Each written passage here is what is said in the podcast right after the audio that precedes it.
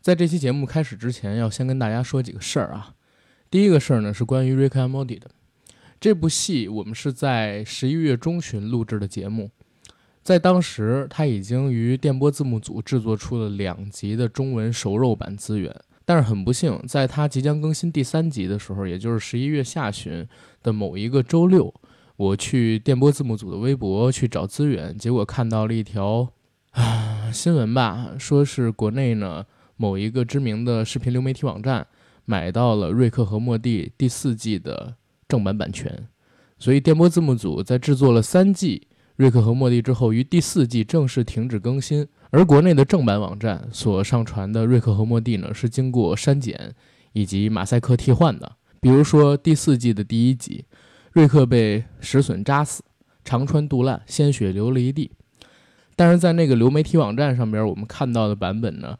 所有长穿肚烂的画面都添加上了一个独角兽马赛克。我现在心里边的感受啊，非常特殊。看英文生肉的话，我没法理解这里边到底讲的是什么意思。但是看这个现在某网站的那个版本的话，我又感觉自己被欺骗了，或者说这个作品被亵渎了。但还是为这个版权方能赚到钱开心吧。为什么要把这件事情讲在节目的开始呢？嗯，是我想告诉大家，如果你还没有看第四季的第一集和第二集，先不要上这个有正版版权流媒体网站去看了，以后慢慢支持它后面八集，可以先在网络上边搜一下由电波字幕组制作的第一集和第二集未删减、未替换的资源。第二件事呢，就是关于我们微信公众号上边那个付费平台的事儿。这个有一些听友知道，有一些听友不知道。就是我们其实是有两个付费平台，一个是在杨贵妃最爱吃的水果上边，那上边更新的呢，可能就是黑魔法师克劳利，然后中国奇人钱学森等等的付费节目吧。但是我们公众号上边的那个 H 五付费，它的尺度可能会更大一些。现在呢，我们保持的是一个月更新一期，已经更新的像有。我们做的三周年特别节目《香港香港》，以及之前的《中国奇人康生》，还有我们第一期的付费就是西部事件啊，具体什么事件大家去扫。还有我们的嗨泰之旅，以及风中有朵拆迁的云，然后我跟九哥的一些呃情欲史吧，等等等等的节目。值得注意的地方是我们上传在 H 五界面上的《香港香港》和在杨贵妃上上传的《香港香港》。是完全不同的两个版本，我在这儿跟大家说明了，是完全不同的两个版本，一个是公众平台上的版本，一个是私密版本，时长也是不一样的，聊的内容跟话题也是不一样的。如果说大家想了解我跟九哥去香港之后真实的一些态度，跟我们所见到的、所听到的内容，欢迎到公众号上去进行收听，就在。硬核班长公众号，它的底部自定义菜单里的付费节目，点进去这个自定义菜单，它会提示你有杨贵妃付费，还有 H 五付费，选择 H 五付费就好。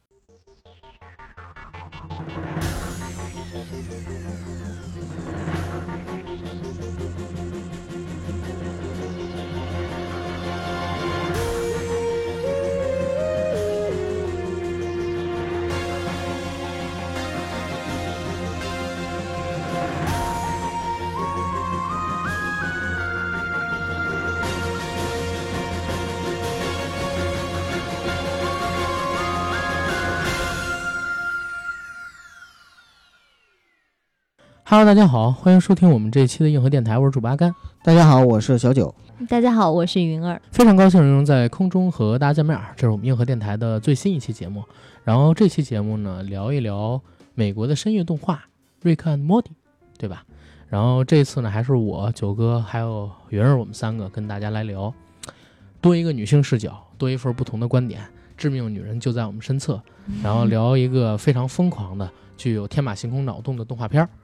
然后《Rick and Morty》这部动画呢，应该是在我们更新这期节目之前的一周，刚刚上线了第四季的第一集。我们也是刚刚看完这季的熟肉，因为好多的听友朋友其实从一六年就给我们留言说想让我们来聊聊这部动画了，但是一直也没时间啊。今天呢，有机会有空档，又赶上第四季上线，可以跟大家好好的分享分享对这部剧的观感。我们三个也都挺喜欢这部剧的。就在刚刚录节目之前，每个人聊这部戏里边的一些梗、聊剧情就已经凑了二十分钟了，实在是不想浪费更多，就赶紧打开了设备。然后简单的说一下这个剧的剧情跟制作，嗯，希望有没听过的朋友们嘛，可以了解一下这部剧。二零一三年，《瑞克和莫蒂》第一季上线，十集，每集二十分钟。上线之后呢，就以天马行空的想象力，还有充满朋克精神的剧情，在美国以及世界各地吧，引起了广泛的追捧。然后在中国。随后上映的几季，包括这个第一季啊，都有非常高的一个口碑评价。豆瓣上边评分分别是九点七、九点八、九点八，以及第四季才更第一集的开分九点九，几乎是满分的一个评价了。而且我始终怀疑这个里边那些四分、三分到底是不是《南方公园》或者说《飞出个未来》的粉丝恶意去打的？因为我看来这就是一部满分的作品，非常棒。片子的主创不得不提的一个人叫做贾斯汀·罗兰，他是美国非常非常知名的一个深夜动画制作人。啊，之前呢也出产过很多的作品，而且在这部戏里边，瑞克和莫蒂的配音都是由他一个人来配的。动画的剧情呢，讲述的就是两个主角公瑞克和莫蒂，他们是一个外公和外孙。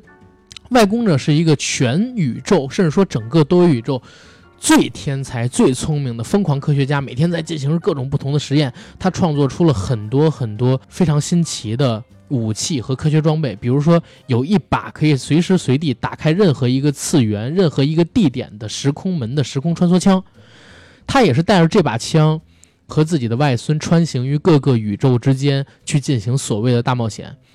莫蒂呢，其实是一个，在我看来，初期是一个非常非常 loser 的蠢孩子，大概十四岁，没谈过恋爱，人呢唯唯诺诺的，也不聪明，上课下课跟女生接触都不敢说话。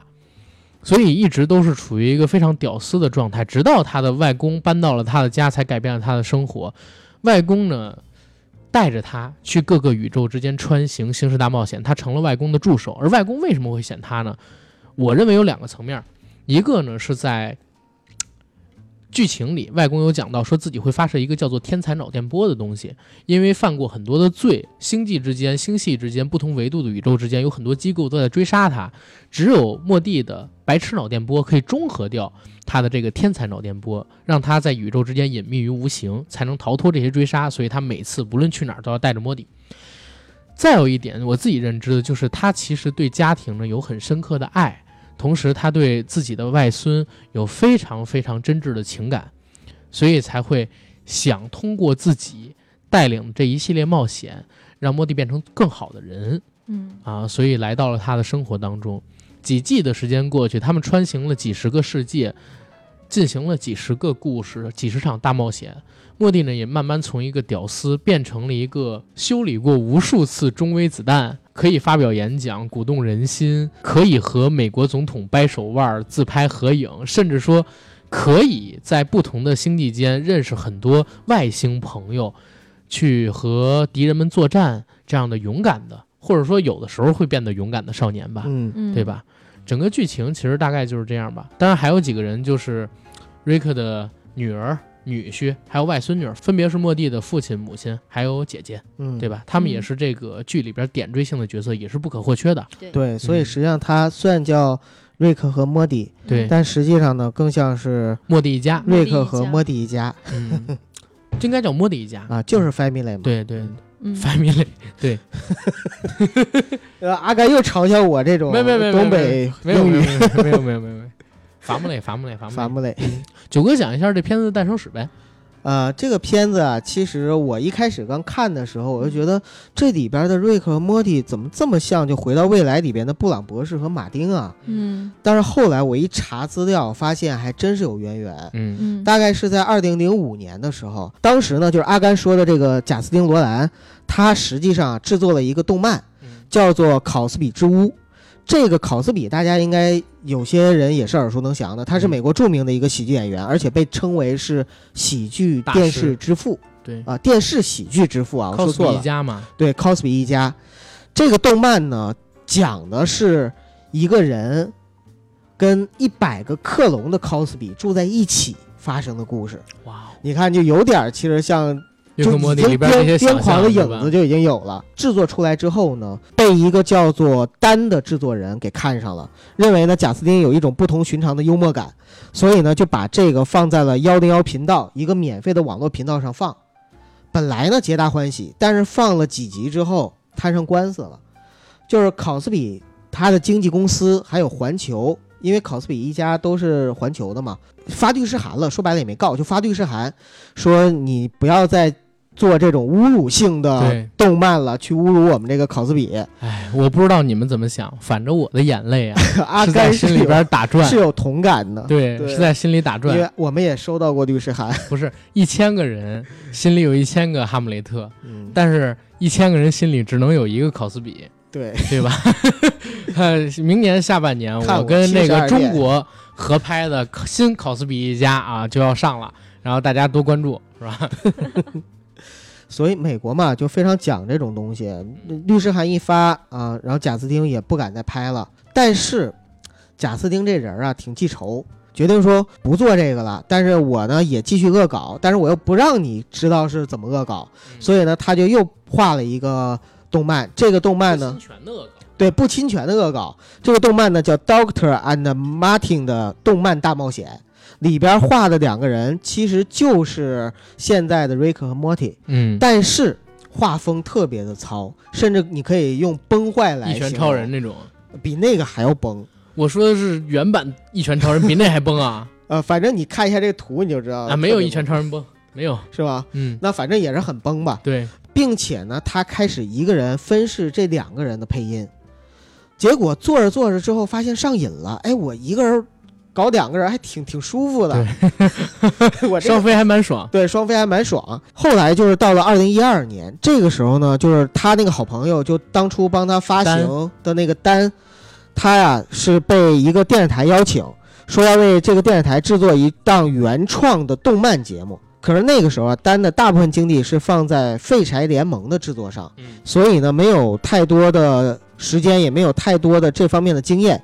他就想到贾斯汀了。贾斯汀找来之后呢，俩人一一商量，贾斯汀说：“哎，我手上正好有一个 Doctor and Martin，干脆咱就用这个原版，然后去搞一搞，套一个新故故事，对，然后两个人一拍即合，瑞克和莫蒂这样才有了 Rick and Morty。嗯，还有一点就是，这个故事出来之后啊，Rick and Morty 开始制作方是不想让他一个人分饰两个角色，也想找声优。嗯但是呢，他其实是很想，贾斯汀很想，就是我我还是玩双飞吧。他那脑洞确实很大，做的画面还有包括台词啊什么的，很多人驾驭不了，只有他才能驾驭。所以最后大家也无奈，说干脆就你来吧，才有了现在这种风格的瑞克 and Morty。现在我们看到的剧其实应该是姓氏，如果让单来做的话，可能不会有现在这样这么多的死忠粉儿，对吧？对，嗯因为这部剧号称是病毒，你知道吗？嗯在美国，然后在世界各地都是以病毒的方式营销出去的。你要么不看，你看了你就爱欲罢不能。嗯对，嗯我是怎么接触到这个剧？我其实是在一六年的时候，当时我逛 B 站，嗯，有一些 B 站上面的 UP 主会放那个《Rick and Morty》的配乐，就是哒哒哒哒哒哒哒哒，就这个，包括纳豆奶奶那个长按点赞三连，后边也会配一个就是《瑞克和莫蒂》里边那个咚一声那个配乐，我就一直在想这些配乐哪儿来的，弹幕上面有人刷《瑞克和莫蒂》，然后我就看到这部剧了。嗯第二季第一季一看，然后到第二年又看第三季，现在又看到第四季，跟尺子一样，妈的我越来越老。然后值得欣喜一点是哪儿？就是第二季的时候，我不知道你们有没有关注到啊？嗯。那个《Rick and Morty》里边有人说，我们未来还有七季，我们要有九季，一共九季，等等等等的东西，嗯。是为啥呢？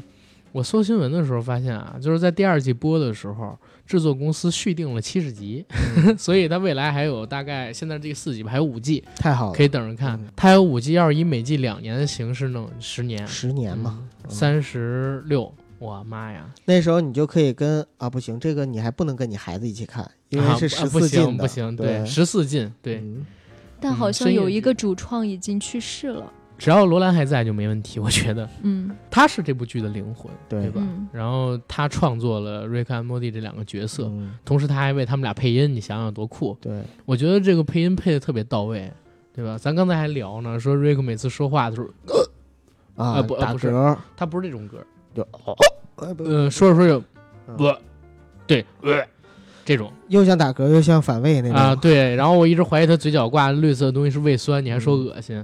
然后当莫蒂，嗯，为什么这样？那个那那个声音确实是很酷的，对，啊，很符合这两个人的角色性格人设。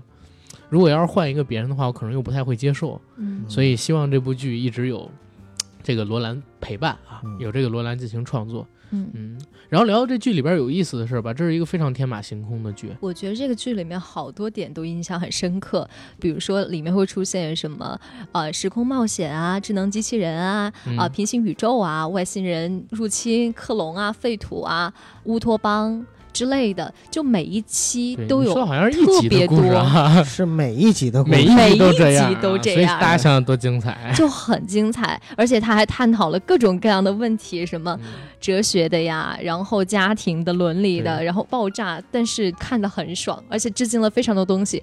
不管是你有没有看过原来的那些作品，就是他致敬的那些东西，你就看它本身就很有趣。但你知道原来的那些，就是他致敬的那些点的时候，你会更加欣喜。对，因为这片子其实他刚才九哥说了一点，他这个人物的形象其实可以说是致敬了《回到未来》，嗯。对吧？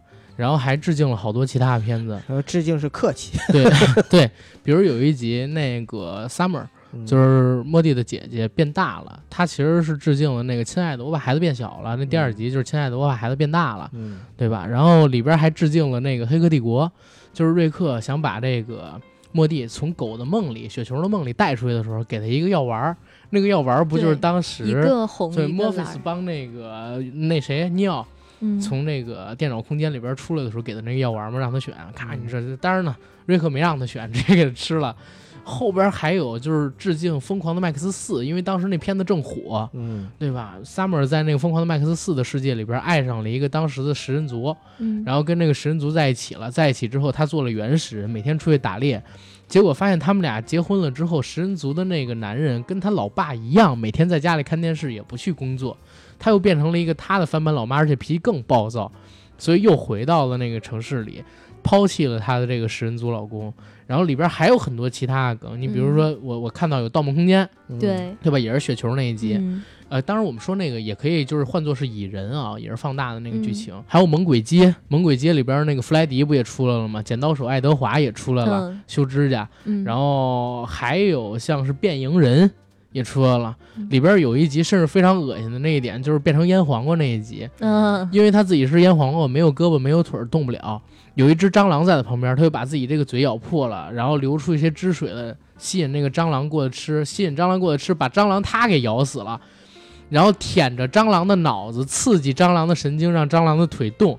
他爬在那个蟑螂的身上，作为一只腌黄瓜，爬在那个蟑螂的身上，让那个蟑螂带着他往前前行，然后占据了一个老鼠的尸体，把那个老鼠的大脑抽出一根脑神经，插在自己那个腌黄瓜的一头里，控制那个老鼠的四肢，还有身上背的那个是老做做成的武器是吧？他以老鼠的身体做了那个所谓的火箭炮之类的装备。哇塞，这个东西实在是太神奇了！嗯不单是说的致敬，甚至有很多呀，在我看来是超越。嗯，它是一个黑暗版的、癫狂版的《飞出个未来》，嗯然后可能说成人版的、不良版的《哆啦 A 梦》机器猫，瑞克是这样的一个形象。嗯嗯，你刚才说的那个，就是节目录制开始之前，不是你有说过一个次元分割的那一集吗？对就薛定谔的次元什么的那集，第二季的时候，姐弟俩啊就是收拾屋子，呃收拾屋子，然后嗯因为之前他们把时空暂停了，导致他们几个其实是不稳定的。对他们收拾屋子在推攘的时候，时空分裂。对呈现的形式就是把整个电视分屏了，就是上面下面你可以很清楚的看到两个世界。德瑞克还特别想把对方。给杀死，这样他就可以直接性统一，就是会有一些很有趣的点，而且他打开那个窗户的时候，全是薛定谔的猫，在外边飞着，对，他们自己那屋子变成宇宙当中独立的一个存在了。对，因为嗯。当时那个空间就是他们只冻结的那一块儿，，对，嗯。整个消失了嘛，就在对那个地方。嗯，因为嗯。当时他们好像是在第一季的结尾办了一个大 Party party，对，然后瑞克把自己好多外星的朋友都过了，就是里边有这个鸟人，嗯，是吧？然后鸟人还跟 Summer 的闺蜜搞上了，在这个过程中把家里弄得一团乱一团糟。父母回家看到这一切，怒气冲冲，刚要进门的时候，瑞克把时间暂停，他们这个房子周围这块块空间。等到六个月之后才收拾完，这六个月怎么会才收拾完？其实我一直特纳闷，你知道吗？边收拾边玩啊！对你看他们边看电影，然后边收拾，看看跨维度电视，对，何止啊，还还去冒险，还还去把那个 ATM 机里边的钱换成。换成什么巧克力还是换什么饼干呀？对，但是也因为这个，最后时空解冻的时候，他们这个房子就变成了一个时空不稳定区域，嗯像云儿说的一样，就发生时空的分裂了。嗯，最多的时候好像变成了六十四个，是吧？对，嗯，然后还有什么所谓的时空管理者穿越时空过来了？对，就是五维生物在驾驭时间以上的一个生物。过来统一这个宇宙，多元宇宙崩溃，对，合成一个宇宙的时候，其中有一个莫蒂项圈项圈坏坏了，那个项圈就是让他们回到这个嗯，呃单一时空的一个装备。突然就时空崩塌，然后他们就掉下去了，然后瑞克马上冲下去，把自己的项圈给了莫蒂。其实就是牺牲自己救莫蒂嘛。说的这一集可能也是网上很多的这个呃影迷们最喜欢的一集，嗯。或者说津津乐道的一集，就是因为在这一集里边，瑞克有人性之光。对，他真的对孙子很爱，然后为了救孙子就牺牲自己。嗯。呃，不过后来我看了那么多之后，我发现其实他死也就死了，因为他永远也有也也死他不了永远也死活着。因为有克隆。对，还有哎，还有但但全息是有可投影。就是嗯克隆这概念是后来才引入的，那一季里边还没有说他有克隆这个东西在，对，是而且后面它死在多元空间的时空裂缝里边，就是永远飘荡着，可能不会死，就一直飘着了。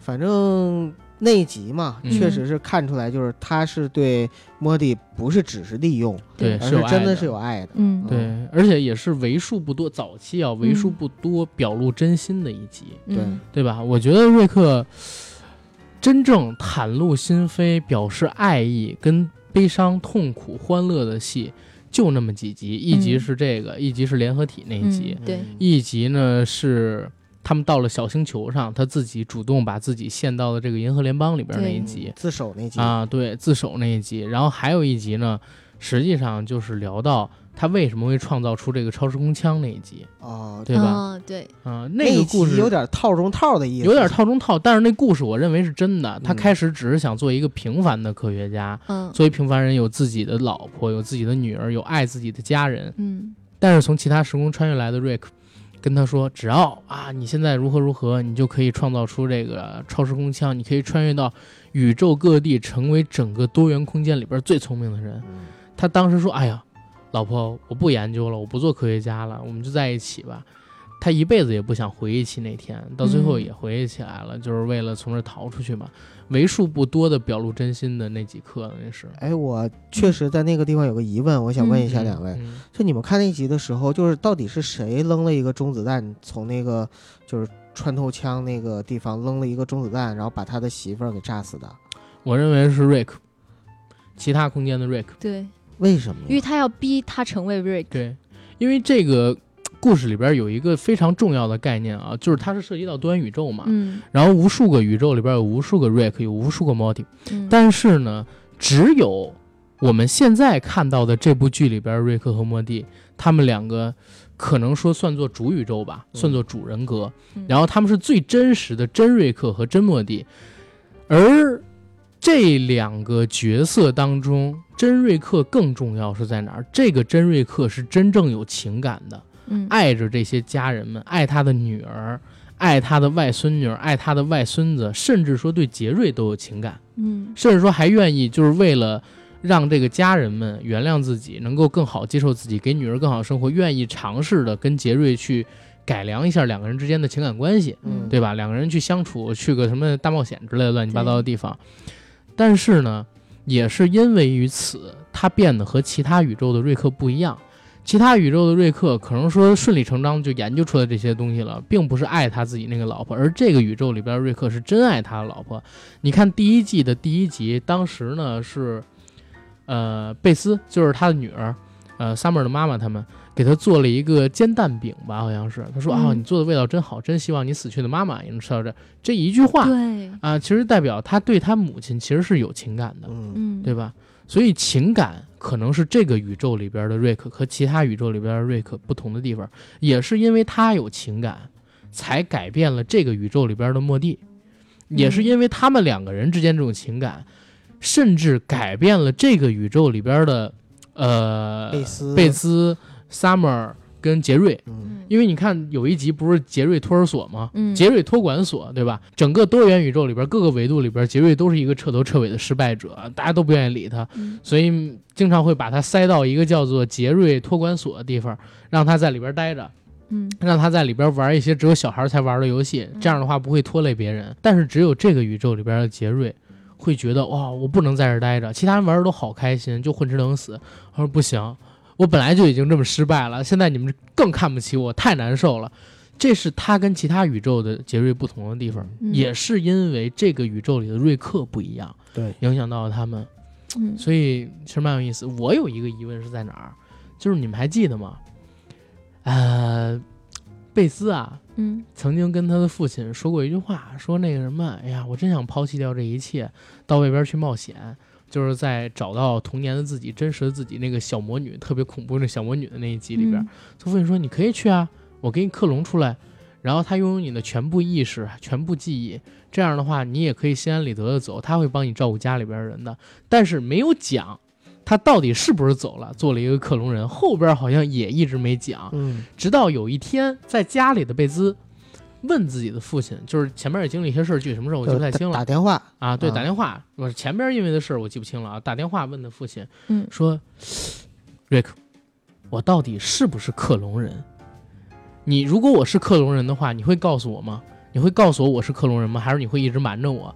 等等等等这些问题，他怀疑自己是克隆人吗？就考虑到一个问题，我我在这儿，嗯 是不是那个时候真的贝兹已经走了？现在留在地球上的这个就是克隆体，我比较倾向于他就是克隆体。我也倾向是这样。嗯，我会觉得就是。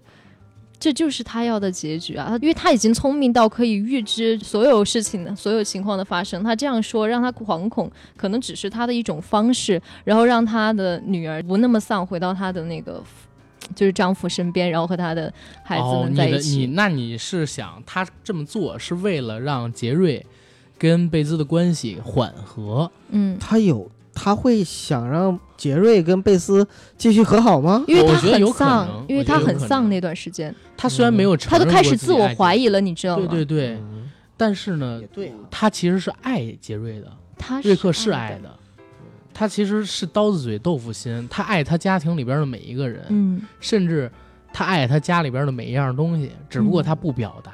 对，因为其实家人这个东西啊，可以说算是这个戏里边的一个内核。嗯，在这个戏里边呢，家人是不能选择的，就你不喜欢他，你讨厌他，对，他回来的时候，因为贝斯已经结婚了，他嗯。离开了女儿很多年嘛，嗯。回来的时候，贝斯已经结婚，并且生了两个孩子。你即使很讨厌那个女婿，当然老丈人看女婿就像黄药师看郭靖一样，你再讨厌，但是没办法，因为毕竟是家人，你只能跟他在一起。嗯所以哪怕互相嫌弃着，杰瑞也是很讨厌瑞克的。我一直觉得杰瑞是真讨厌瑞克，啊他不爱瑞克，对啊，然后又觉得说瑞克挺坑自己儿子的，嗯对？吧？我我不认为是这个，我认为是他觉得瑞克抢走了他在家里的位置。啊，他本来是这个家的主人，瑞克来了，车库把他给占了。对，儿子、闺女到最后越来越都崇拜瑞克外。公传。对，嗯然后他老婆呢，还一直想找回童年的那份情感，不赶他父亲走，无条件的迁，呃，就是顺着他父亲，嗯然后自己又没有工作，各种被歧视，各种被侮辱，好不容易在银河联邦里边找到一个挣药片的工作，一个月升六次职，结果银河联邦因为这个瑞克的关系没了。对，然后自己又变成了 loser 当中的 loser，跪着、趴着、尿着尿，嗯，不是尿着裤子，然后回到自己的家里躲着。我觉得他其实是记恨瑞克，呃，对他有理由，他对有理由。在那个小星球的上的时候，他也是一直想说，要不要让瑞克去自首，或者是对对报警，把那个瑞克抓起来。嗯，对，所以其实我觉得里边可能最凉薄的是他，反而我你知道吗？我在看这部剧的时候啊，嗯我找到了两个原型。哪两个原型？一个原型，我刚才跟这个云儿说了，我说云儿，你看没看过一部叫《阳光小美女》的戏？嗯《阳光小美女》那个戏是零八年的一部公路片儿，当时讲的呢，就是有一个小女孩儿在爷爷的鼓励下，还有家人的鼓励下，要去参加一个洲际的美少女选美大赛，就是一个五六岁的小孩儿啊。然后他去参加这个比赛的时候呢，他爷爷这对他进行训练。他爷爷以前是一个军人，甚至有点法西斯倾向。老头七十多了，每天打飞机，每天吸毒，每天喝酒，本来就得了一身病，但是什么都看开了，都是狗屎。这世界上活着的东西，实际上存在的东西都是虚妄的，我就活得开心就行了。性格跟瑞克一模一样，只不过他不是科学家，他是一个特别特别无能的，现在看起来很无能的，没有糟老头子，糟老头子。嗯在社会上边最底层吧，只是住这个家里边的金钱跟财产，甚至说还让这个自己的孩子帮自己去买成人杂志，啊，干那个许三多的父亲让许三多干的那个事儿，还是许许许许二和呀，还是许一乐让他干的那个事儿，买那种色情书。在那个戏里边，老头的性格跟瑞克太像了，甚至造型都有点像。啊，老头最后干了一个什么事儿？不是让这个女孩去参加这个选美吗？教女孩练舞，你知道教女孩练的是什么舞吗？嗯练的是那种脱衣舞酒吧的那种变装舞，然后扭屁股，把衣服撕开，然后穿一个短裙三点式，然后在那上面跳。后来一家人当然也通过这趟的旅程啊，找到了这个家人之间的亲密感，一起上那个台子上面跳舞，那是一很好看的片子。但是瑞克的那个性格跟这个老头是一模一样的，我不知道他原型是不是这个，但是建议大家去看看。就是你如果看了《瑞克和莫蒂》，建议你去看《阳光小美女》，你看看这个老头儿也是外公，他的这个性格是不是跟里边一样？而且《阳光小美女》里边好多人的性格都有点像这个瑞克和莫蒂，比如说那里边的女儿。呃，她自己的家庭有问题，然后每天也生活在很大的压力当中，基本上家里就是靠她养。因为呢，她的丈夫是一个教成功学的讲师，但是她丈夫生活特别失败，她的课程根本卖不出去，然后大家都看不起她，然后她还每天给人讲成功学，觉得自己会成功。然后她的这个弟弟啊，还是丈夫的弟弟啊，是一个大学教授，本来挺好的，结果发现自己是同性恋，发现自己是同性恋不要紧，结果自己爱的那个人呢，居然也是同性恋，但是看不上他，跟另外一个男教授好了，所以他自己割腕自杀，有抑郁症，然后出院之后也被送到他们家里，让他们看着他，省得他再自杀。他的大儿子呢，有这个想当飞行员的梦想，但是家里边人一直不让他当，所以他就给自己设下了一个规定，说，在你们同意让我当飞行员之前，我不会开口说一句话，每天就疯狂的健身，然后闭嘴不说话，这么持续了一百多天，甚至更久。后来他们在旅程的过程当中呢，发现了一件事儿，原来大儿子是色盲，嗯然后是色盲，根本就当不了飞行员。大儿子知道这件事儿之后，崩溃到极限，从车上跑下来，跪在地上冲天啊！这大喊声也是一家失败者的故事。所以我，我是觉得这个《Rick and Morty》它里边的一些设定啊，包括里边人物形象，就尤其是外公这个形象，受到《阳光小美女》这部戏的很大的影响。第二一个就是杰瑞的这个形象，你有没有发现他特别像一个人，谁？像咱俩很喜欢的一个对艾伦，嗯好汉两个半里边的艾伦。嗯，是吧？好汉两个半里边，艾伦，就是这样的一个 角色，是吧？又阴险又小气又蛀虫，对，然后又无能，没有工作，我天哪！但是唯一一个就是艾伦，呃，比他还要不如是艾伦，其实很花，但是啊杰瑞的话，其实还是很挺爱老专一婆的，对嗯他他甚至他跟他老婆心里只有他们俩，对，对。对吧？他们俩离婚了之后也一样，他们去一个婚姻调解的一个一个外星的地方，哦他们俩头脑扫出来的对方，一个是很恐怖的一个呃黑寡妇的形象，一个蜘蛛的形象，一个是小蠕虫的形象。就是但是缺对，但是他们俩是唯一，互利共生。对，他们是共同体，就感觉很有趣。对，那那期我还记得呢。嗯开始的时候，他们去人间，就是他们那个世界里边那个心理咨询所，然后正好碰见他们那个莫蒂的老师出来，老师说：“你们也来看这个啊？”啊，对啊，你们也是因为吃屎，然后 来到这边去看，来做心理咨询的吗？他说：“不是，不是。”我说：“哦，我也不是，我只是来这看看。”然后老师特别尴尬就走了，你知道吗？进去了之后，他问了一大堆问题。哦，这这是两集，这是两集，不好意思啊。然后在那个咨询完了之后，说行，那你们回去吧。下次如果你们身边有人是因为吃屎吃太多了，你们可以送到我这儿来，我帮他调解，就是印证那个老师前边那句话。然后他刚才云儿刚才说的那个故事，他们到了外星，然后去调解。这个外星调解很有意思，他会把伴侣心目当中对方的形象做成实体投射出来。嗯而且赋予他真实的生命，再让你们这对夫妻去看，看你们在对方心中是什么样的，以劝他们真正离婚。因为在这之前，每一天就是贝兹就天天想着我到底应不应该离开杰嫌弃和瑞，犹豫。对我好想离开杰瑞，但是又一直离开不掉嗯。杰瑞呢就一直屈从着，然后就是屈从嘛，对吧？然后一直委曲求全，然后也舍不得那个贝兹。他们俩到那之后一投射，我操！贝兹心里边的杰瑞是一条蛆，一条大蛆，真的是蛆啊！不骗大家，杰瑞心里边的贝兹是什么呢？是一个长着八只脚、人上半身、蝎子下半身的怪物。那个怪物非常非常的强，在设定里边是全宇宙最狠毒、最强大，然后最聪明的怪物。但是没想到这两个东西是互利共生的，就是他们两个人只能依附在一起，互利共生。对，就是虽然两个人心中对方是那么不堪的一个样子，但是两个人是有爱的。而且有一集你们还记得吗？就是他们第一次造出那个多维度电视的时候，嗯可以看到不同维度的空间嘛。他们在播台的时候发现杰瑞嗯在演电视剧，嗯然后我操，杰瑞说我在那边是明星吗？他说对啊，你不回那个台，但是大家都不想看。然后他在那儿一直闹瑞克，瑞克就给了他一眼镜，说你拿着眼镜看吧，通过这眼镜能看到不同维度的你。杰瑞就拿着眼镜开始看不同维度的自己，有的有的维度的自己跟现在过着一样的生活，但是其他的维度的自己过得都特别好，嗯有当那个股票专家的，嗯，然后有当这个所谓的什么呃演员的，有当大富豪的，等等等等，他特别喜欢这个当演员的自己。然后贝兹拿过去一看，发现自己呢成了一个真正的外科医生，对，然后也有其他一些东西。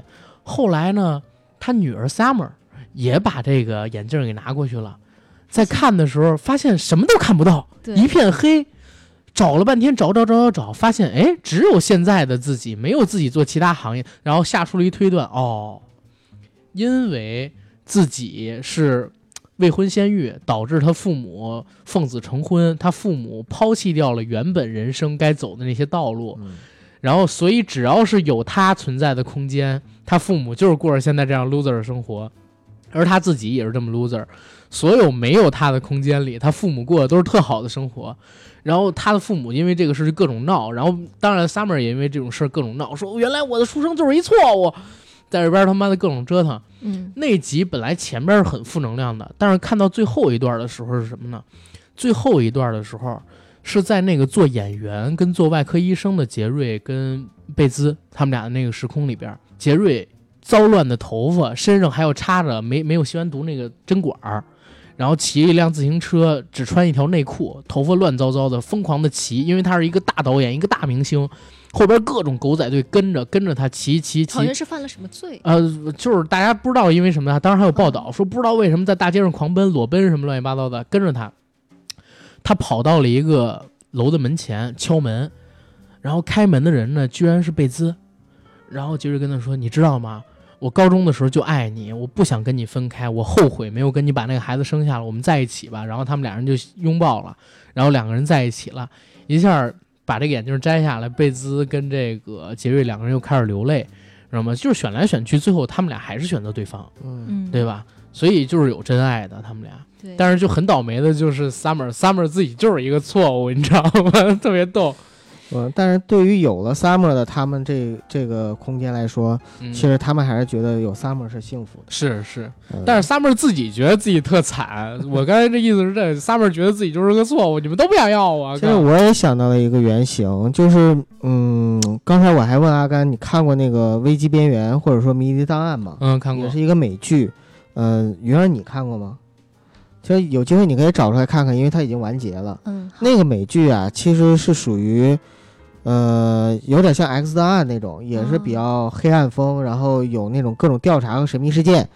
嗯、里边就男主人公就是一个老爷子，也是一个科学家。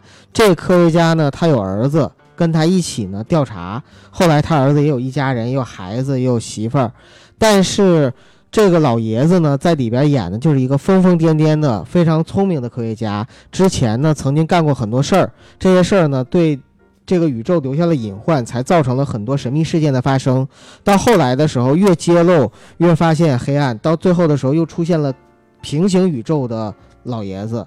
然后在那个平行宇宙里边，他是一个统治者，像一个纳粹那样的统治者，还有其他的宇宙，然后他们也是在多元宇宙之间去不断的拯救，最后就为了拯救这个宇宙中的地球，他们一家人然后拼尽了全力。他这里边的老爷子那个设定给我的感觉跟这里边的瑞克的设定就很像，性格吗？还是什么？性格上呢，那个老爷子也是有点搞笑，有点疯癫，嗯。然后也喜欢吃东西，有的时候呢，因为他他为了就是怕怕其他的就是时空管理者，呃，窃取他的记忆，所以他要把自己脑脑子里边的一些就是脑白那什么对对给割掉、切除掉，还得保存起来什么的，所以所以导致自己又疯疯癫癫又怎么怎么样，但是反而就因为这样变得没有冷酷无情，而充满了人性的光辉。我我嗯觉得我看 Rick and Morty，好多人说 Rick 是疯子，嗯，说 Rick 是天才等等等等。我觉得呀，他不是疯子，我觉得他不是疯子，他只是太伤心了我记得他经常在嘴边挂着，就是有一个喜剧演员经常说的一句话，啊。那个什么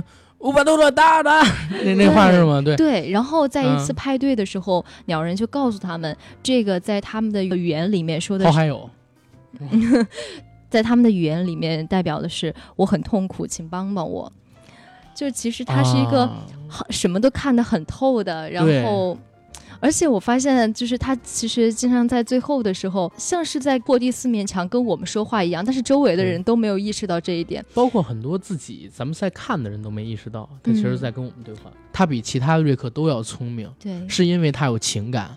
然后在他老婆死去的那一刹那，他的智慧又得到了升华，因为情感上面的丧失得到升华，就像是宇智波一族，嗯因为受到了非常强烈的负面情绪刺激，导致开了写轮眼一样写。轮眼进化，对他的智商比以前更高了，比其他宇宙多元宇宙的瑞克都要高，所以他能杀死那么多的瑞克，毁了瑞克大本营。对如果大家都是同一个智力水平，他怎么可能做到呢？对，对吧？他比别人都聪明，但也正是因为他太聪明了，他想舍弃掉人类的情感，装作漠呃，就是真的漠不在意，但他做不到，他还是有情感，因为他是借由情感打破的桎梏，所以他一直被这个东西羁绊着，他只能装作漠不在意，但是心里边默默的关怀那些他的家人，像莫蒂，像 Summer，像呃贝兹，甚至说像是杰瑞，嗯，他去默默的关注，因为他们在，然后他成了现在的他，他很痛苦，在成人和成神之间来回纠结着，你说他这种痛苦怎么样去救赎呢？没有办法，没有办法。就像他永远提的那个喜剧演员的那句话，对，所有他真爱的东西，最后都会离他而去，最后只有他身边这些家人，可能也不是时时刻刻爱着他，但是却在他身边，可能说是最稳定的一种羁绊关系，因为你有血缘，你是抹不掉的嘛。嗯对吧？你就像联合体那一集，那一集刚才我说我想给那个、呃瑞克做一个视频的，就是把嗯最后那一段截出来，配上一个嗯，I know you so much so much 这这种音乐，这种嗯特别丧的音乐，为啥？嗯就是因为在那一集里边儿，他遇到了自己以前的情人联合体。联合体，她应该是一个女性啊，主意是应该是一个女性。嗯他曾经和瑞克谈过恋爱，但是他们后来分开了。瑞克再见到他的时候，他已经统治了一个星球，这个星球里边所有的人都可以借由联合体他的意识共振变成他的附庸。多很多对对对。星球，他在不停啊，对对对，不停的统一，他的目标是统一全宇宙，让所有宇宙里边的生物都按照他一个人的思维去去生活、去行事，所以他叫联合体嘛，或者叫共同体也可以。嗯。但是他真实的爱着瑞克，可是为什么最后他还是离开瑞克？他说：“我永远都是在占据别人，同化别人，但是我在你身边的时候，我发现我无法同化你，甚至我会变成你。”你在同化我，这也是我喜欢你的地方，但是也是我不能和你在一起的地方。瑞克是个东北人，他是东北话是吗？就是想同化的，呃，想同化是一个永远达不到的过程，但是个性是永远存在的一个事事实。对，呃，其他人他都可以同化，只有瑞克他同化不。这就像那个，呃，余春娇跟张志明在第二部里边分开的时候，嗯然后余春娇说：“我很想摆脱张志明，但我发现我自己变成了下一个张志明，嗯，对吧？”然后借由这种情感关系，他给那个瑞克写了一封信，说：“不行，我还是要离开你，否则的话我会失去自我。我作为一个吸收别人、成为我一部分的共同体，我居然会失去自我。”然后他离开了，瑞克特别伤心，用次元枪回到了现实世界，面对家人的指责，好，OK，好，OK，然后默默地回到自己的车库里边，做了一个自杀的装置，先是试验了一遍，毁掉了一个创造出来的生物，然后自己正准备受死的时候，结果出了一个小差错，自己倒在那儿了，但是那个枪没有射中他，他连死都没成功。嗯，就是你看着他是一个天才，是一个伟大的生命体，但是他连自杀都做不到，他连爱的人都守不住，他自己也是一个 loser，他自己只能靠借酒消愁，他爱的那个人甚至不能靠近他，对吧？因为那会伤害到他，他也不敢靠近那个爱的人，因为他知道你靠近他的时候会伤害到自己。最后，他做了一个尝试去寻找那个联合体，但是又被其他人阻挡在外。嗯对？吧？这这个其实是很悲伤、很悲伤的一个故事。就是瑞克他不是疯子，他只是太伤心了。他所有的一切都是为了排解自己的空虚寂寞。你没见过他睡觉，对吧？你没见过他一个正常人，你没见过他不酗酒。有可能他不爱喝酒，只是为了排解心里边的苦闷，酒精麻痹自己的神经，嗯对吧？这个其实是我我觉得瑞克这个人身上特别有意思。为什么大家这么喜欢他？因为他是一个特别复杂的矛盾体。嗯，他邪恶吗？他邪恶。他疯狂吗？他疯狂。但是他也是一个人，他因为有人的情感，他才会控制不住自己这样强大的智商，然后让自己变得疯狂。否则的话，它就是一个冷血的机器，它就是一个凌驾在所有生命之上的神了，对吧？嗯失去了一切的情感，那那个其实挺恐怖的。生而为人还是一个挺幸福的事儿，虽然它会让你经历很多乱七八糟的东西。然后再说一个莫蒂的故事，就是第四季的第一集。嗯当时他们去抢那个命运水晶嘛，这个命运水晶抢到了之后，接触到它的人可以看到自己是如何死亡的。嗯莫蒂在碰到这个命运水晶的时候，先是看到自己无限多的死法，然后突然之间，在自己朝着某个方向前进的时候，看到了自己和杰西卡共度余生。杰西卡看着在病床上即将死去的自己在照顾他，嗯哇，然后他就着魔了，就要为了杰西卡，然后死在自己的身边而努力，受这个水晶的摆布，行走的每一步都是按这个水晶的指向去走，甚至甚至是害死了自己的外公瑞克，对吧？嗯然后还把这块水晶纹在了自己的头上，造出了武器，跟美国的士兵们去战斗，杀死了好多好多人，把几十人变成了飞灰，只是为了杰西卡。莫迪他到了第三季、第四集的时候，我我认为已经不能算屌丝了。他成了守护者联盟的成员，而且那个特别逗。守护者联盟当时他们在屋里用的那个 iPad 背后画的那个符号，嗯就是复仇者联盟的一个改变，你知道吗？嗯就是影射复仇者联盟。然后他已经成了宇宙里边的一个英雄之一，然后在宇宙各个星球都有自己的朋友，鸟人是他的朋友。然后他跟瑞克一起毁了这个银河总部，毁了瑞克大本营。然后他在全星系之间都游历过，知道各种神奇的生物，甚至会拆中微子弹。然后他的科学水平肯定不是一般的人能比的。但是他在生活当中就是一个屌丝，他不敢跟自己心爱的女孩说话。见到那个女孩之后，呃，呃，这这这姐姐说不出来东西。然后为了死在杰西卡身边，他要一字母一字母的去猜，怎么样才能死在杰西卡身边？按照猜出来的字母说出一句完整的话。就是这个东西其实也是蛮痛苦的。就是你哪怕你有了再多的见识，你哪怕有了再多再多的知识，哪怕你现在不是屌丝的，在你这个爱的人面前，你也是很卑微的。嗯嗯，对，很有意思。但是我觉得有比较恶搞的梗，为什么这是个喜剧？就你说的这些，我听完都觉得太沉重了。是啊，呃，挖出来的都是那个背面的那些东西了，负面的东西。但我觉得这嗯是一些很深的东西，是也不一定是负面。对，但是就有有意思的东西在。对嗯，就是当你看其实是呃这个世界的丑恶之后，你才能感受这个世界的光明嘛。我说一集有意思的，就是第一哦我季先说完刚才那有意思的点，啊，那有意思的点就是在哪儿？他拿到这个水晶之后，水晶教他怎么追杰西卡嘛。然后杰西卡看他杀了这么多人，特别崇拜他，跟他说：“哎，瑞克，我们现在呢准备去裸泳，想约你一块儿来，你要不要去啊？” 然后瑞克跟着那个水晶一字一句的说：“杰咔咔咔。”我觉得我们还是四十岁以后再交往吧。然后本来马上就能泡到杰西卡，就因为这个水晶的指示，拖到四十岁以后，然后他离开杰西卡的时候，边走边说：“哦，为了和你死在一起而奋斗。”这个太逗了，你知道吗？嗯然后包括联合体那集也是，他第一次见到联合体瑞克，然后联合体要跟他做爱嘛。瑞克想了一个特别混蛋的招儿，你知道吗？说你你现在统治了这么多人，快把你们这个星球上所有红头发的姑娘全都集合到一起，然后你们这个星球上面最大的体育场在哪儿？在体育场中间摆个床，然后咱们一起来。不能浪费这个什么所谓的机会。完了这事儿之后，瑞克那个莫蒂去找瑞克嘛，让他带自己回家。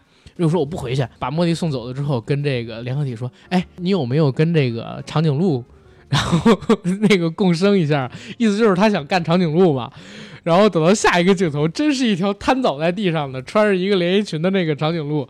这个东西实在是太黄暴了，你知道吗？这是有意思的点，我操！但是那个联合体其实是一种思想，所以说它其实 还适合那一个人。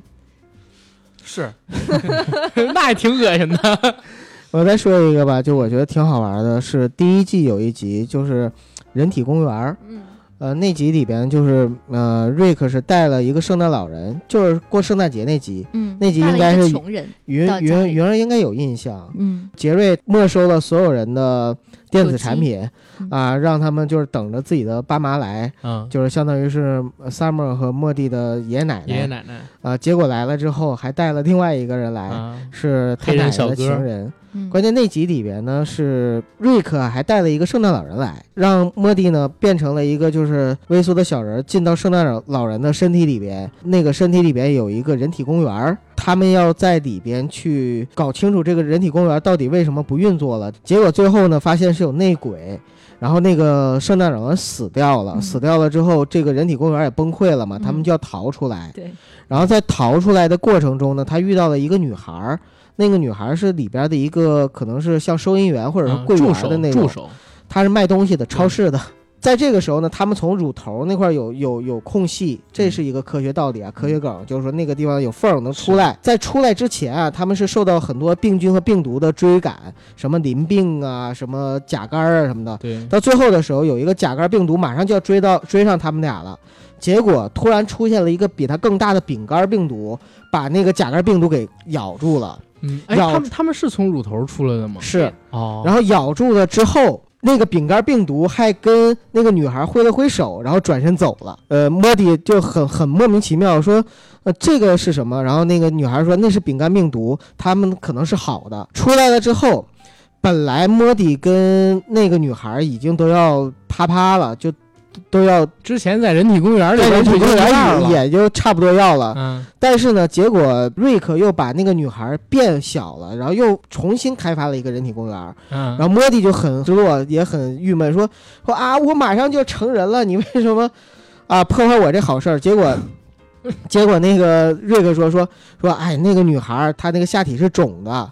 呃，我救了你一命。我看了知乎才知道为什么他会这么说。因为在前面有一集里边有一个片段，显示瑞克曾经跟一个小女孩发生关系。这个小女孩就是这个小女孩。嗯。而且，为什么丙肝病毒会帮那个女孩去杀掉甲肝病毒？是因为丙肝病毒呢，通常是通过性传播，暗示这个女孩其实是一个非常滥交的女孩，她实际上是一个丙肝病毒携带者。嗯，所以他说我救了你一命，就是瑞克说我救了，是的，莫蒂一命，意思就是说你要是跟他那啥的话，你也会啊得这种得这个丙肝。对它有好多这种特别细小的梗，是埋在很多地方的，然后你根本平时都看不到。对，然后只有你把前后关联起来，就比如说你像第一季里边，他们在原有的世界里边引发了这个螳螂乱，嗯，对吧？螳螂乱来了之后，他们赶紧逃到了 C 幺三七这个宇宙里边来，占据了瑞克和莫蒂的生活，把他们俩给弄死了。弄死了之后，把他们俩的尸体埋到了后院里。对，等到后来，等到瑞克被关起来之后，Summer 想去救他。想找这个时空枪的操作，然后发现找不到秘方，不知道怎么研究出来，就开始挖尸体。结果在尸体里边发现了当时死掉的那个瑞克身上的那个时空枪。嗯，这就是提前埋下的一个梗啊，对吧？如果你没看之前那集，你可能就不知道是怎么回事。对，你就不知道是怎么回事。而且这个完全是合理的，因为当时他们死的时候是非常突然。对，所以那次爆炸，一次爆炸，所以那些东西它就是在那儿。嗯，你直接挖的话也能挖出来。再说到这个莫蒂，莫蒂经常有这样的一个命运，你知道吗？永远就是破处，破不成功。或者说好不容易有了性生活，也会离他而去。也是跟机器人啊性对，在开始的时候，他最那个古董店，然后弄了一个性爱机器人嘛，嗯，然后各种啪啪啪，各种啪啪啪，楼上当当当，下边在吃饭，楼上当当当，下边在吃饭。然后杰瑞跟那个 Benz 还有 Summer 都跟瑞克说：“你能不能劝劝？能不能劝劝？别让莫蒂天天在我们吃饭的时候搞这些事儿，成不成？”莫蒂以为大家还不知道他在上面干什么，跑下来只穿一内裤，还是披了一个睡衣啊，就喝了一杯果汁儿嗯然后又跑上去一笑，咔，然后又接着我觉得是梆梆梆牛奶，啊，牛奶是吗？哦，呃，靠，啊不，你奶不奶，然后梆梆梆梆梆梆，又又开始弄，结果生下了一个外星人，对吧？而且是全宇宙最残暴的一个民族的后代，但是他是瑞克的子孙，有瑞克的 DNA，对吧？然后为了怕这个孩子出去惹是生非，他们骗这个外星宝宝说：“哎呀，你不能出去，你在这个地球上边你会死掉的，这地球外边的气体是对你有害的，是毒气，你不是这个地球上边的生物。”然后那个孩子，我天哪，就相信了。这个星球的生物只需要一天的时间，就能从婴儿然后成长为一个成人。等到晚上的时候，他就已经成年了，开始逆反了，不相信所谓的父母之爱，然后反抗莫蒂对他的这个残暴的管理，说你为什么把我放出去？啊，然后莫蒂批评了他几句，你居然这么说我，你家庭暴力我，我要跑出去，我宁愿死在外面的毒气里，我要不要和你在一起？结果跑出去之后，我操，发现外边的空气对自己没有影响，然后他接着喊，我的人生就是一场骗局。一边跳一边走，像绿巨人那样，一边跳一边走，跑得很远，边走边喊：“啊！我要告诉所有人，啊，感恩节是屠杀印第安人的纪念日，耶稣不是在圣诞节那天出生的，谁谁谁其实是一个反基督者。”然后从这儿跑掉了。操，他的人生就是一个楚门的世界，你知道吗？这块其实是致敬楚门的世界，我操，很有意思就你说这集里边。啊！你记不记得，就是他们到了那个星球，就 Summer 啊和瑞克到了那个星球之后，女那个权主义的星球，呃，男的都是粗粗鄙的野蛮人，特别暴力，嗯呃，像怪兽一样。然后出现了一个悬空的大脑袋，啊，那个大脑袋里边吐出很多性爱机器人，对对对，然后去吸收那些人的就基因嘛，然后那个生下孩子，再生下孩子。其实那个大脑袋也是一个彩蛋。嗯巨大的头像呢，是跟一九七四年有一部叫《萨杜斯》的这个电影里边有一个伪神的石像是一模一样的。那个片子讲的就是在未来地球被一群科学家给操纵了，嗯然后他们通过虚假的宗教的方式奴役民众。主角呢，就是通过挑起女性的性欲，最后呢推翻了统治者，拯救了地球。哎，为什么我感觉你说的这个致敬点很像后来那个漂浮的石像让他们办那个《星际好声音》那个故事呢？呃，可能《星际好声音》也有致敬的成分，说不定是吗？啊。因为《星际好声音》不就是出现这么一个事儿吗？说他妈地球上面突然来了一个巨大的石像，跟山一样大，拥有无限的神力，可能大家的背后嗯都站着很多的对，然后控制了这个地球上边的磁场，嗯然后他妈美国总统之类的说我们要发核弹，结果瑞克和莫蒂然后通过时空枪到了白宫里边说不行，这人我知道他是来自某某星云、某某星系、某某个生物，嗯，唯一把他们赶走的方法，或者让他们离开的方法，就是给他们演出一场好听的流行歌曲。不演出的话不行。然后这时候开始打电话，什么给各种明星打，这个明星有事，那个明星不行，那个明星死了，最后没人可上。总统问 Rick：“ 你是不是一个流行歌的爱好者？”我就说：“还好，走，我们去五十一区，然后拿五十一区那个扩音喇叭，就是声波武器，去放他们那个现场演唱会资料。然后瑞克在上边唱歌，唱什么屎尿屁。”结果唱完了，发现我操，外星人特别满意，外星人走了，大家正在欢庆呢。一道光把地球搬到了一个类似于那个漫威宇宙里边，就是生命法庭他们在的那个特别高维度的那个时空里边，在那个时空里边出现了五个星球，说五个星球一场星际好声音，决出最后的一个可以存活下来的星球，谁唱得好谁活下，剩下的四个全部都毁灭。大家欢迎收看，满天都是那种飘的巨大石像人脸。然后我操，在那集的故事里边出现了一个非常有意思的梗，就是宗教的梗。开始的时候，这个巨型石像人脸飞到地球上之后，地球上边很多神父说啊，那个是神，是神谕，我们要跟神做沟通，如何让神宽恕我们？如何让神就是，呃，放放掉我们呢？就是我们派出地球上边的人献祭给他，嗯这个神得到我们沟通之后，会把这群人再作为宝宝给还回来，然后他们就会离开了，出现了所谓的伪宗教，然后到最后献祭的人是谁呢？居然是这个杰瑞跟贝兹，他们两个人要被献祭，Summer 已经成了一个狂热的信教徒。后来杰瑞跟贝兹不是不同意吗？他们俩各种挣扎，各种挣扎，在挣扎的过程当中呢，大家对那个神父产生了怀疑。然后神父说：“我能跟神沟通，但是那个神根本对他的沟通不起效用。”大家把这个神父就给祭奠了，给祭上天之后，正好是瑞克他们唱完歌的时候，那群石像人脸就把地球又挥到了原来，又又恢复到了原来的地方。然后相当于恶搞了一遍宗教，讽刺了一遍所谓的宗教。就是我发现这个戏啊，它是没有任何禁忌的，你知道吗？什么叫动画片儿？天马行空，什么都敢喷，就连犹太人在这部戏里边其实也损了好多遍。他对他们去清除呃身体里的那些呃怨气的那个、啊那一集对对里面毒素，有很多暗讽的那些镜头在。对，就是没有底线，对，无下限。对，嗯，这也是这个好玩的地方，因为我觉得现在我们看到的太多东西，无论是国内的国。还是国外的，要么是政治正确，要么就是被阉割。瑞克和莫蒂一直真的是非在搞笑常透。对，啊他就是在讽刺跟恶搞。嗯，有一集就是你们还记得吗？就是当时，呃，杰瑞不是背叛了所谓的这个瑞克吗？嗯当然他没有真背叛，瑞克自己献出了自己，交给那个银河联邦。然后瑞克是怎么报复杰瑞的？杰瑞找了一个外星女友，然后后来呢，发现自己是这个外星女友的备胎，又被这外星女友追杀。然后跟这个外星女友交往的时候，还跟这个呃莫蒂他们炫耀说：“我相信你们有注意到她的三个乳房，但是我不知道你们注意没有，她下面也是三个哟。”然后等等等等等到这个片子结尾的时候，这个女的后来被自己真的老公给弄走了。杰瑞又特别 loser 的回到了那个藏毒窝一样的旅馆里边，静静的躺着。然后有一个废弃的电话打录机去打那些电话，都是各种人对他冷嘲热讽，还有对他漠不重视的那种发言吧。比如说啊爸什么的，你太让我失望了。哎，你有没有找工作？哎，你别联系我，下定决心跟你分开了。就是贝兹他们发这个最后一条留言来自于瑞克，瑞克说那个追杀你的事儿你放心吧，啊、你不用管了。然后我再说一句，你女朋友魂儿挺好，就相当于把那个女孩也给睡了，就是那外星人，他就是报复，你知道吗？而且这种特别下三滥的报复，就是瑞克和莫蒂他这个恶搞的核心。我没有任何上限，嗯对吧？我也没有任何下限，我就是想到什么来什么。然后他就是一个动画，天马行空的。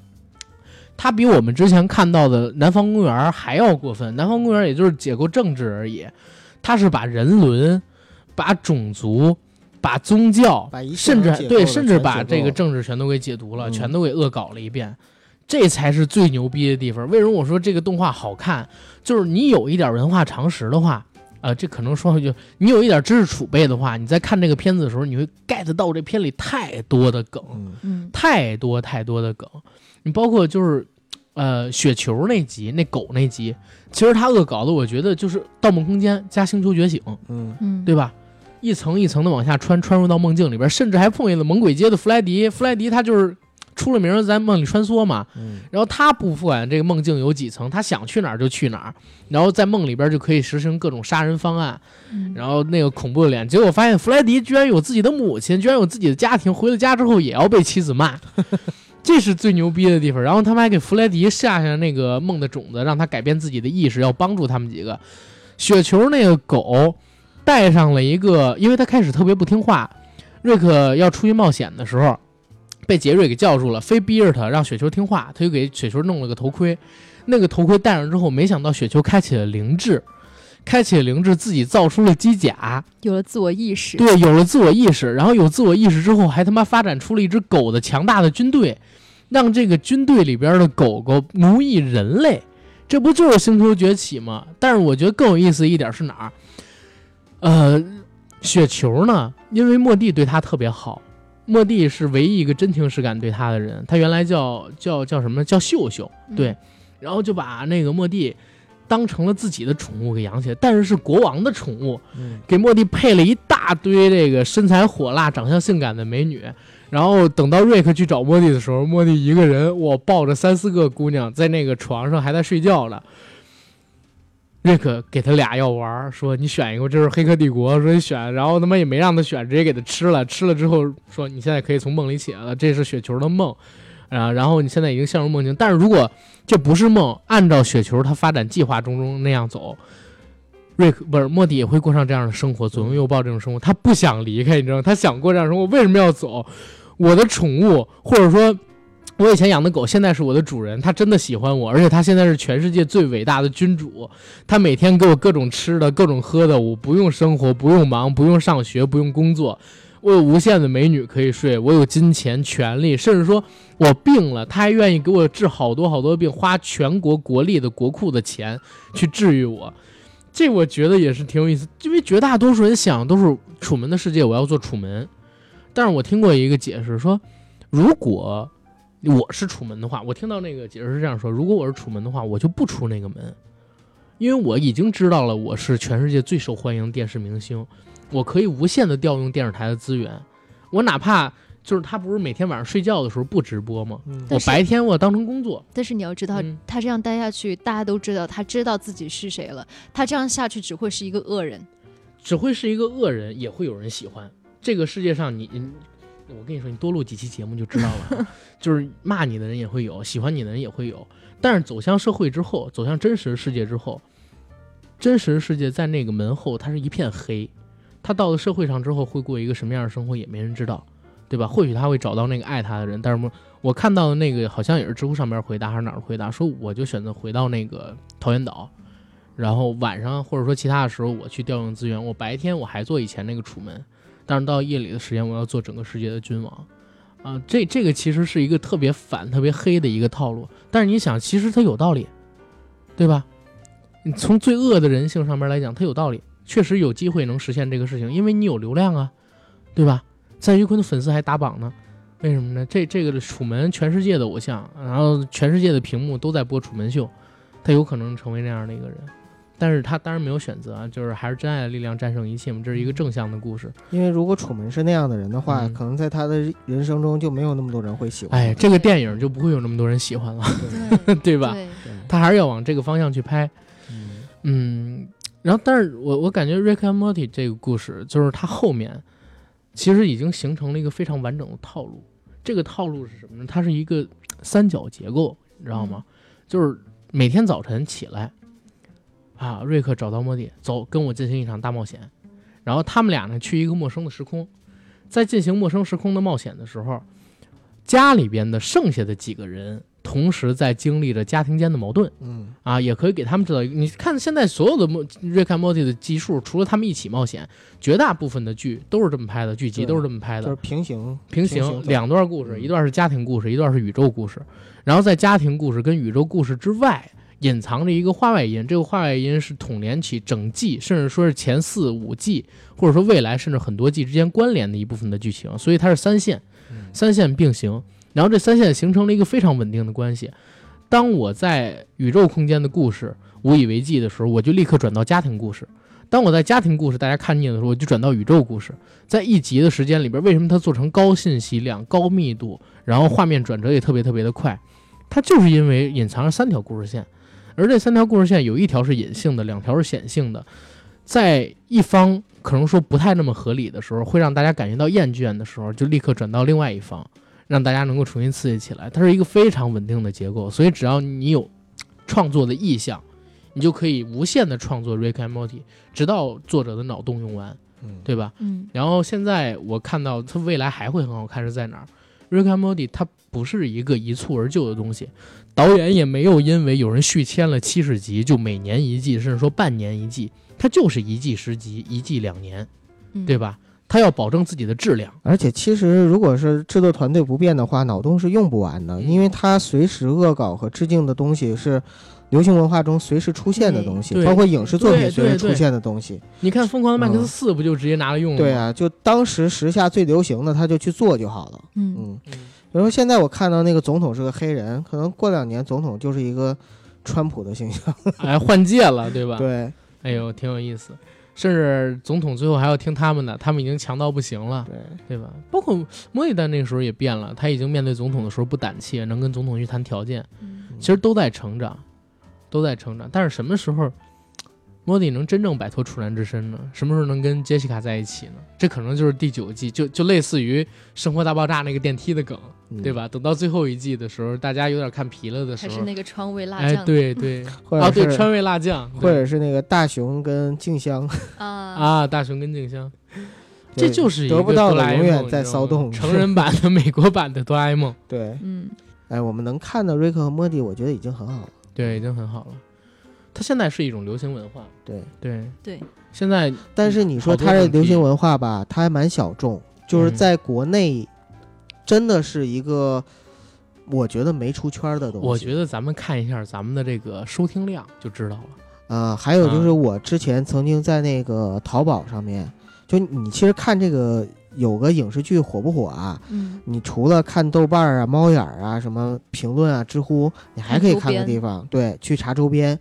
我在那个呃淘宝上面看了一下，结果发现，其实，在淘宝上，你像什么龙珠啊，然后什么啊哆啦 A 梦啊什么的这种，那是还有大柯南，就是基本上你搜的话，搜那个关键词都是一千多页，甚至两千多页的那个淘宝的页数，IP 对，Rick and Morty 多少？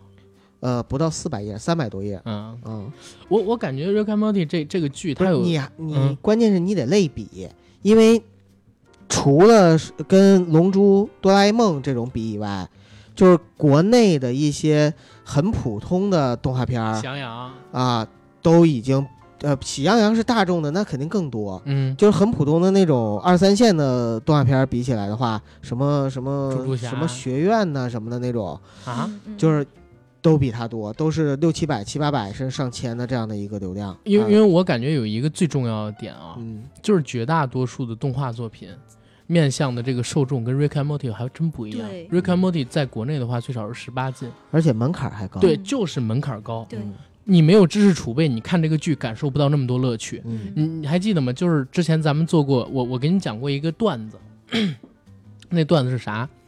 咱们跟那个小萝莉一起打游戏的时候我讲的，说我们参加一活动啊，不是我一朋友参加一活动，然后呢是张译他们做这个，好好好像是我和我的祖国吧，还是攀登者、当时有人现场观众说土味情话，问张译有没有带打火机，张译说没有，然后那观众说：“那张译老师你是怎么点燃我的心的呢？”然后我特那个那那姐们儿把这个东西发到自己朋友圈里嘛，还有那个视频什么的，然后我就给她回了一句，我说因为彩虹屁里有甲烷。然后讲了这个段子之后，就是懂的人笑疯了，懂的人笑疯了。可是小萝莉一点儿都没笑，她问我这个梗是什么意思。当时她年纪也比较小，她说这个梗是什么意思？不是，这是高中化学，他一大学生年纪小，啊，对，不是小萝莉，毕竟学街舞的嘛，不是我没有偏见啊，没有偏见，但但是他确实不懂。嗯，但是我说的这种梗其实是门槛很低很低的梗了，对吧？彩虹屁里有甲烷，甲烷是什么东西？大家知知道吗？这一一点不爆，嗯，对吧？然后就是跟这火箭甲烷就是中邪了，沼气，对，沼气。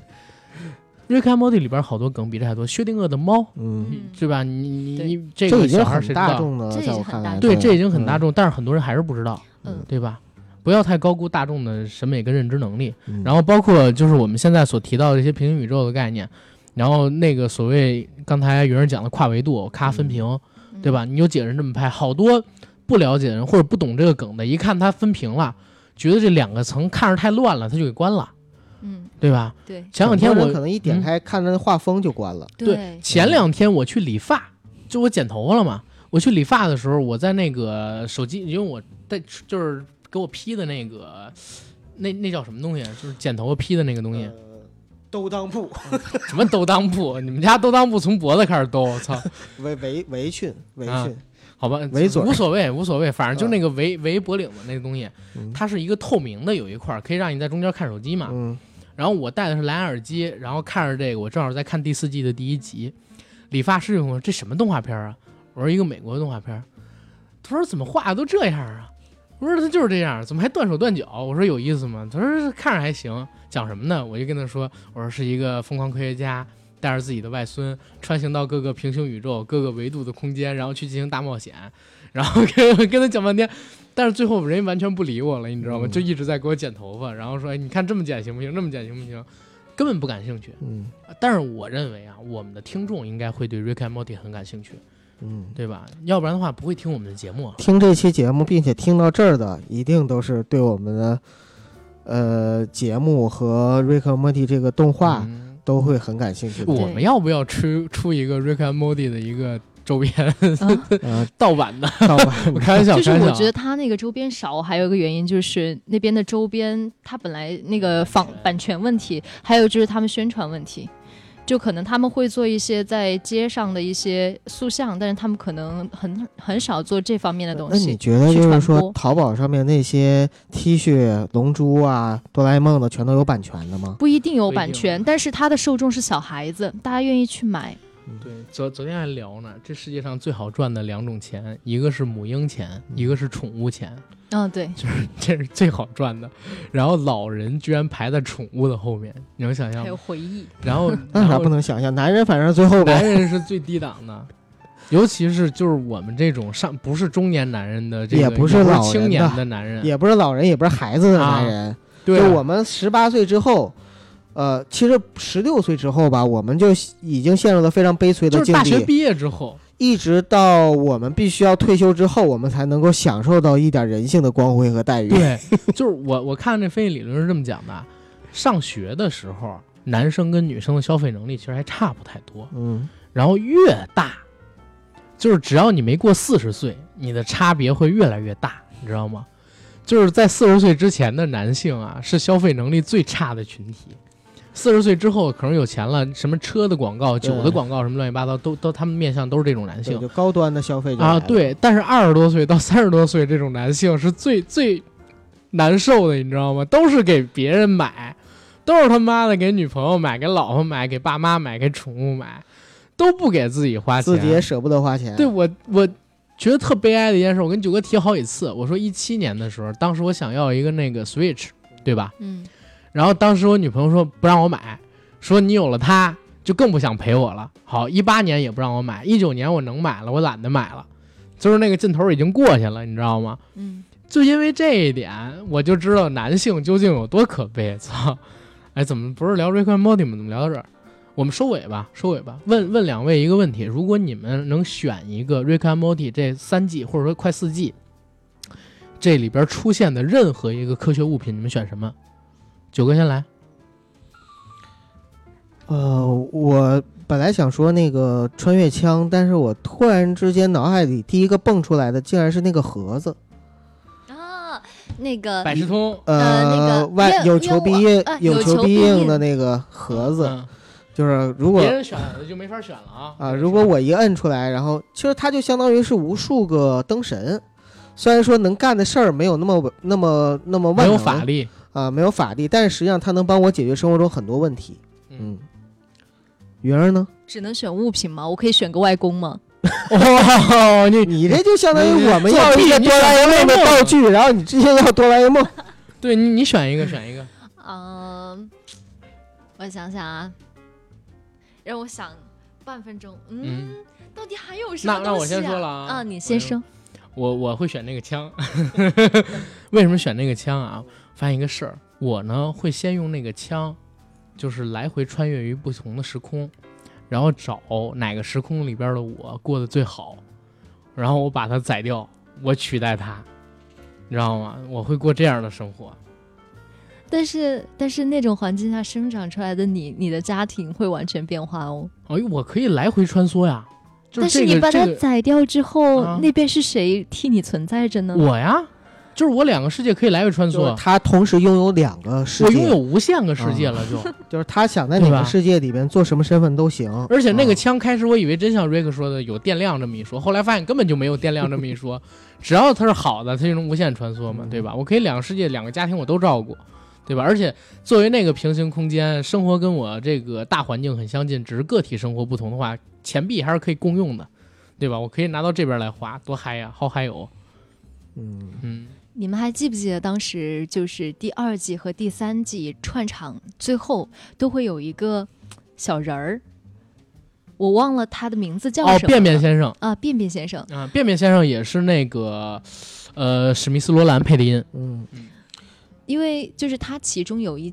集其实是有交代这个便便先生的，嗯。说是有一个外星虫子，然后来到他们的身边，可以干扰他们的记忆，把身边的这些东西给扰乱。然后记忆，然后滋生在他们家里，对，嗯。后来他们就越来越多嘛，这些人在家里，然后他们后来找到一个方法，说嗯。没有不好记忆的东西就是虚幻的，然后他们就可以把他杀掉。最后他们坐下来吃饭，哎，发现一个便便先生，你在我这里没有任何不好的记忆，啊，贝然后兹说的，对，然后一枪打过去，发现他流血了。对，他很痛苦，就是我在里你这里没有留下任何不好的记忆，难道是我的错吗？对我没伤害你，我有罪吗？我操！对，然后在最后他们去看那个便便先生的时候，就给他们一家人说，他想一个人待着，你对他没有留下不好的记忆，因此他很抱歉。如果你真的爱他，你该走了。那便便先生是道具吗？不是，是真实存在的。就是我看网上还有解读说啊他本身就是编剧本身，就一个化身。对对对，因为你看第一季、第二季，在这一集就是外星虫子出现干扰他们记忆，然后伪造记忆、滋生或者说繁殖在他们家里之前，便便先生没出现过。嗯。